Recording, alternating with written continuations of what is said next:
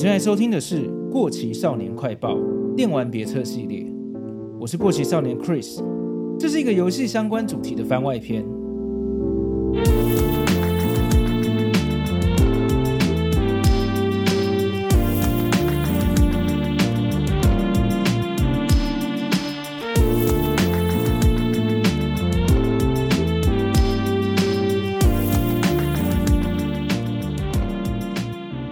大家好，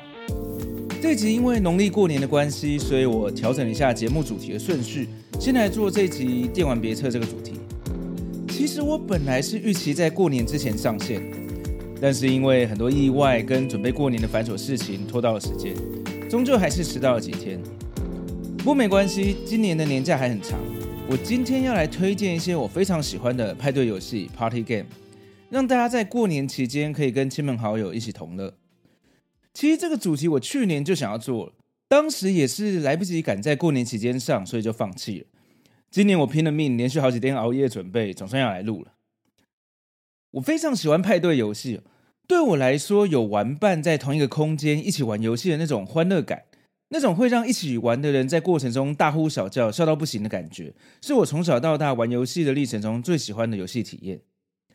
今天节目我会先稍微介绍一下我认为的派对游戏的定义，还有介绍一下派对游戏有哪些类型，最后再推荐三款我非常喜欢的派对游戏。那我们就开始吧。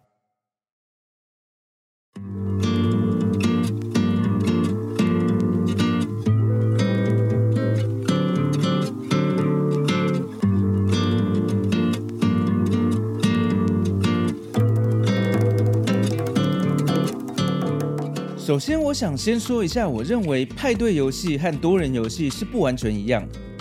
基本上，只要可以一个以上的人一起玩，就可以叫做多人游戏。不管是像《斗阵特工》或是《斯普拉顿：漆弹大作战》这种竞争型的游戏，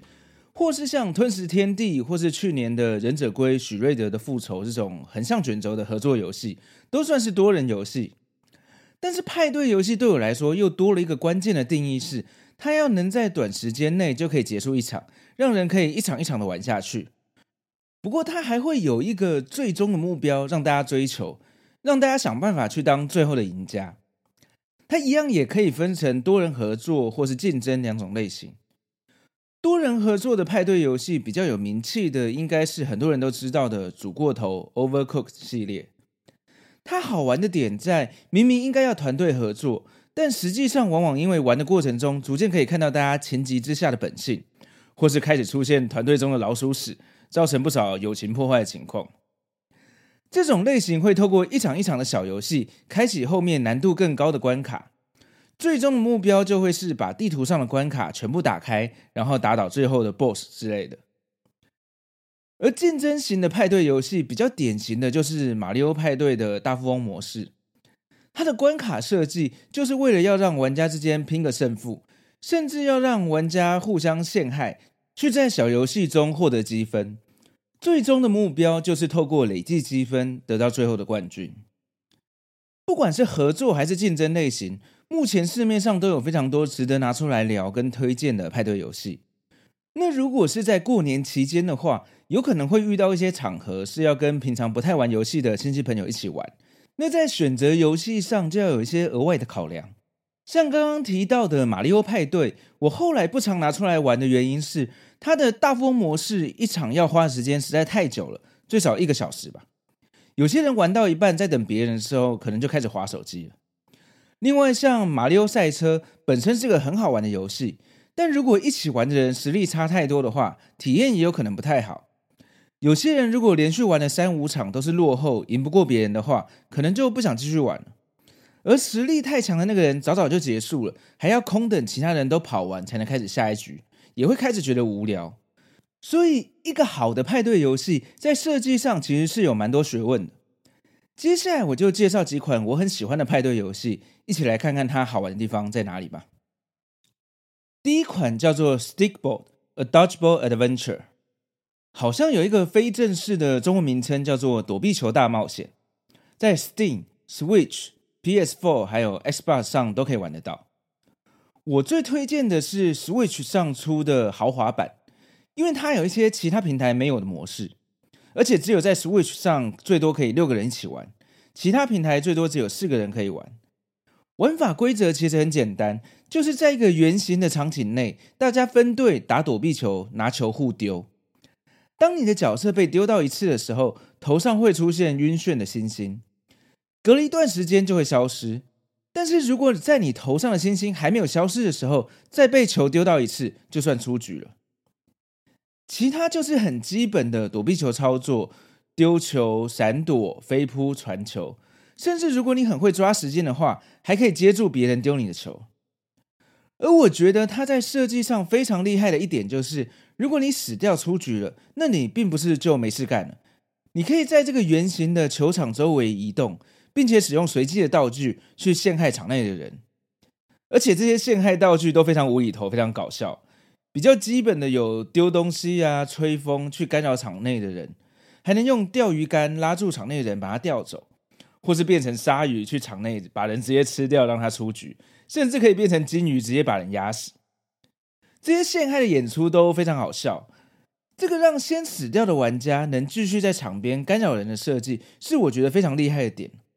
它让在主要的玩法上技术比较弱的玩家，一样能继续体验玩游戏的乐趣，不会只能干等到这场结束。这就解决了我前面说到派对游戏最怕实力不均衡、让人无聊、没有事做的情况。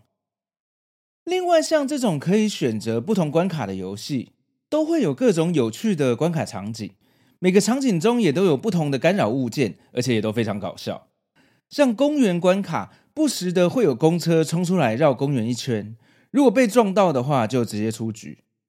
还有室内篮球场的关卡，会有一个卖热狗的摊贩在场内走来走去，你还可以去热狗车上拿热狗当球来丢别人，而且当你把热狗丢到人的时候，也是会让他的头上出现晕眩的星星的。如果你捡到的是蜂窝拿来丢人的话，还会出现蜜蜂去攻击对手。总之有各种搞笑、意想不到的道具，加上这个游戏的配乐浓浓的复古风味，不少都是 disco 或是 funk 曲风的配乐。让整个游戏更有欢乐的气氛。其实这个游戏最好笑、最幽默的地方，我觉得是人物的设计。他们的角色模型是一种叫做 voxel 的美术风格，中文好像有人叫它体素风格吧，就是所谓的立体化的像素风。voxel 风格的模型基本上就是用简单的立方体啊跟长方体组成的。Minecraft 我的世界也算是这种风格。这种风格也不算是非常特别，不少游戏都有使用。但是这款躲避球大冒险最幽默的地方是，他们把这些 voxel 的方块人模型加入了非常好笑的动作。不管是在过场动画，或是一场比赛结束在结算积分的时候，你都会看到这些方块人的手脚软趴趴的在甩动晃动，身体又扭来扭去的，看起来就很欠揍。另外，在角色出局或是被打飞的时候，用了非常不合常理的物理运算，让这些方块人飞出去的时候，四肢看起来就像被粘在身体上的诡异物件，慢动作的被甩来甩去，让我每次看到都笑到不行。真的蛮佩服开发团队能想到这么白痴的设计。如果你也喜欢一些恶搞白痴的风格，真的很推荐去找这款游戏来看看。我最推荐的 Switch 豪华版有三种游戏模式，第一个是故事模式。它也有一点像新手教学，玩了故事模式的前几关，大概就可以学到基本的操作了。而如果想直接跟朋友开始对战的话，可以玩 Quick Match 模式，就可以直接选场景开始打球。另外，Quick Match 模式里面还有一个小游戏区，包含了四种不是躲避球的特殊玩法，这个我就先不特别介绍了。最后，在 Switch 上独占的 Wheel of Rompers 模式。我叫它“欢乐大轮盘”模式，它有点像电视上的游戏节目。每个玩家会在摄影棚里面玩一个类似赌场的轮盘，转盘上就是各种不同的关卡。每个玩家都要轮流转动转盘，选择关卡，而每个关卡都会重新随机分队，所以有可能这场的队友下一场就是你的敌人。每赢了一场游戏，就可以获得爱心。一直到最后一场，你之前所获得的爱心数，就是你在最后一场比赛中可以复活的次数。在最后这场比赛中存活下来的最后一个玩家，就是最终的胜利者。这个模式非常的欢乐，把他们原本有的关卡用一个包在外层的游戏节目这个模式再大杂烩一次，真的是非常聪明的设计，而且整体玩起来效果非常好。总结来说，这款游戏在欢乐恶搞的外皮之下，包含了很多设计巧思。如果你还没有玩过的话，在今年过年去试试看吧。Switch 的 eShop 上面有免费的 demo 版可以下载，但是相信我，真的可以直接买了。现在 Switch 版也正好在特价二五折，日本区只要台币九十三块而已。Steam 版的话，目前是原价两百七十八块，大家就参考看看喽。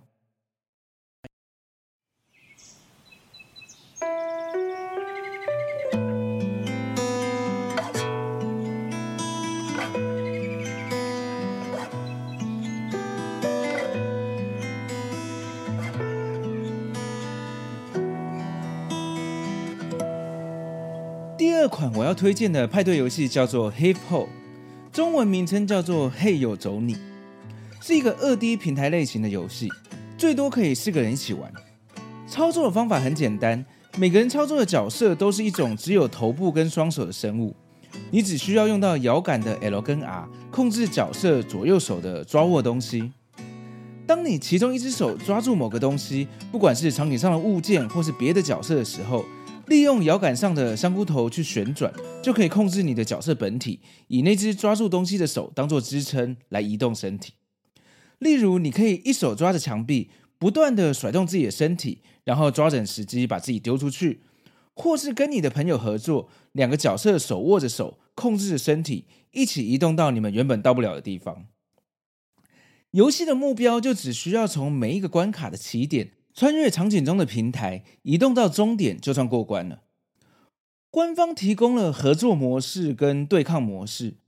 我推荐这个游戏要玩合作模式，因为在游戏中跟队友一起吃力的抓住对方，移动自己的过程真的非常好笑。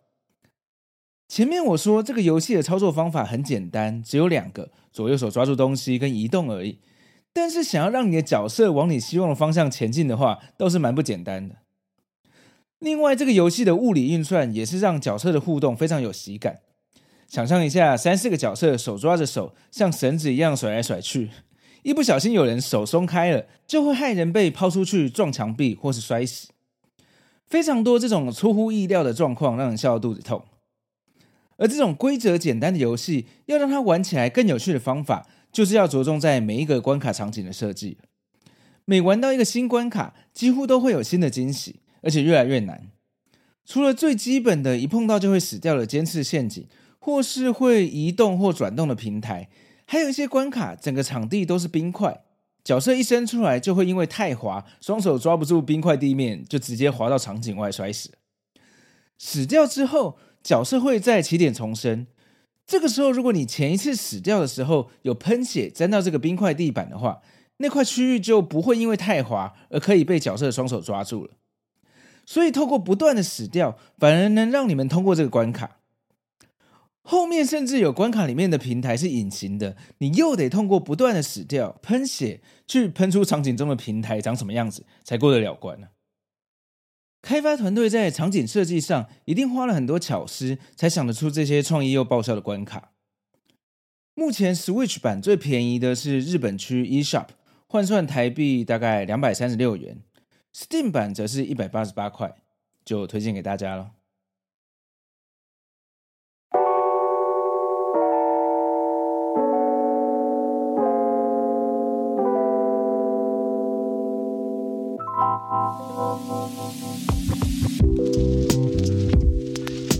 最后一款应该很多人都知道或是有玩过，可以说是我目前最喜欢的派对游戏，就是大名鼎鼎的超级鸡嘛 Ultimate Chicken Horse。最多可以四个人一起玩，我还是稍微介绍一下玩法。这个游戏的基本概念就跟一般二 D 横向平台游戏是一样，选择一个关卡场景之后，玩家们要从起点走到终点。它特别的地方是在一场游戏中的每一轮开始之前，大家可以各自选择一个道具，布置在这个场景里面。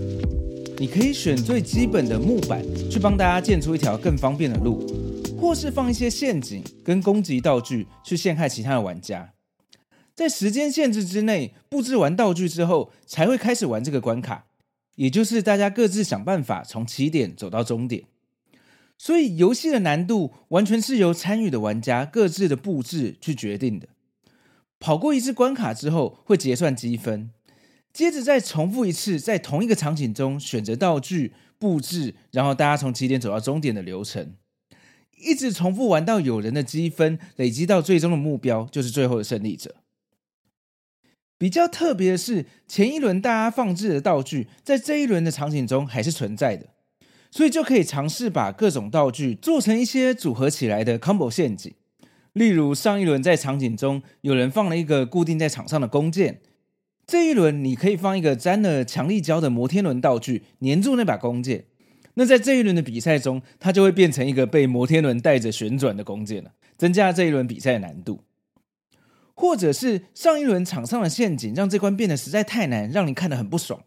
这一轮你就可以选择用炸药把你不喜欢的东西炸掉。透过一次又一次大家在同一关里面精心摆设出来的场景，让这个游戏每次玩的时候都有新鲜感。因为你几乎不可能玩到一模一样的关卡，永远都不会腻。这是第一个我觉得这个游戏很棒的设计。再来，我刚刚说到每一轮游戏只要有走到终点就能获得积分。但另外还有一些特别的加分，像是第一个抵达终点，或是你的陷阱如果有害死人的话，就会有额外的加分。除此之外，它还有一个特殊的规则，是我觉得这个游戏第二个非常厉害的设计，就是如果大家把这关布置的太简单了，让所有人都走到终点的话，那大家都无法获得这一轮的积分。相反的，如果把场景弄得太难了，让每个人都过不了的话，那也是没有积分的。所以。大家到底要布置的简单还是困难，就要靠自己好好思考跟拿捏。这种想要让这关有点难又不会太难的想法，就是玩这个游戏有趣的地方。最后一个让我非常喜欢这个游戏的地方是，它有非常多不同的关卡场景，而且官方很用心的，每隔一段时间还会更新，推出越来越有创意的新场景跟角色。一开始最基本的像是农场啊、金字塔跟旧房子，算是比较平易近人的关卡。另外有些场景会有蛮有趣的设计，像是冰山、码头、丛林神庙等等，这些场景本身就有内建的一些特殊的陷阱。接着开始就有一些很有创意的关卡，像是碎碎桥。一开始是看起来很普通的一座桥，很简单就能通过。后来你会发现这座桥的砖块，你每碰到一次就会裂开一点。碰到第三次就会碎掉，而且它每一轮是不会恢复的，所以重复这个关卡到后期就几乎没有地板可以走了，要在一开始就赶快用道具布置一条可以走的路。而最让我惊喜的一个场景关卡叫做舞会，它实在太有创意了，我第一次玩到的时候快笑死。在这关里面算是一个夜店派对的现场，所以大家只看得到自己的黑色剪影，整个场景上充满了派对风格的灯光。他们用二 D 的风格来表现旋转球灯照射出来的光，也就是交错出现彩色跟黑色的光束，在场景里面不断旋转。那因为玩家的角色都是黑色剪影嘛，所以当黑色光束照到角色的时候，你就完全看不到自己在哪里了。你只能凭着记忆确定自己的位置，或是等黑色光束离开自己身上再继续前进。当然，你的终点也是会被黑色光束干扰，有时候是看不到的。不知道我这样说明清不清楚？我会把截图放在过期少年快报的粉丝团跟 IG 上，有兴趣的话可以去看看。想出这个关卡的人真的是太有才华了，让我每次都笑到不行。总结来说，这个游戏在创意跟幽默的地方都让我太喜欢了。像玩家可以选择的道具就有好几个很有特色又好笑的东西，例如有一个很凶的花朵盆栽，玩家每次经过这朵花都会激怒它，然后就揍你一拳。如果你被打到的话，就直接挂掉了。还有像黑洞这样的陷阱，也是可以被强力胶粘到其他的道具上面，做一些更奇怪的陷阱组合。要设计出这些创意跟笑点，本身应该也都是脑袋有洞的天才吧。这个游戏我喜欢到 Switch 跟 Steam 版都买下来。Steam 上目前是台币两百六十八块，Switch 目前最便宜的区域是墨西哥区 eShop，换算台币是两百四十一。虽然目前没有特价，但是它所带给我的欢乐，我觉得以这个价钱来看非常值得。在剩下的过年假期中，不妨考虑看看吧。在过年这个时期，应该也有很多其他节目跟媒体都有介绍很多派对游戏，我也都玩过不少。其他还有一些我觉得蛮值得聊聊的派对游戏跟它的设计，以后也许可以再拿出来分享。而我今天分享的这三款，算是我个人私心比较偏爱的，他们都有一种特殊的恶搞幽默感，每次都让我跟朋友玩的时候笑到不行。如果听到这边你有想到什么类似这种白痴风格的游戏，也都欢迎推荐给我喽。那今天的节目差不多到这边，如果你喜欢的话，非常欢迎在你收听的平台上订阅这个节目，也欢迎把这个节目推荐给你的朋友。如果方便的话，请在 Apple Podcast 上给我一个五星好评，也欢迎追踪我的 IG 跟 FB 粉丝团。这里是过期少年快报，电玩别册，祝大家新年快乐，我们下次见，拜拜。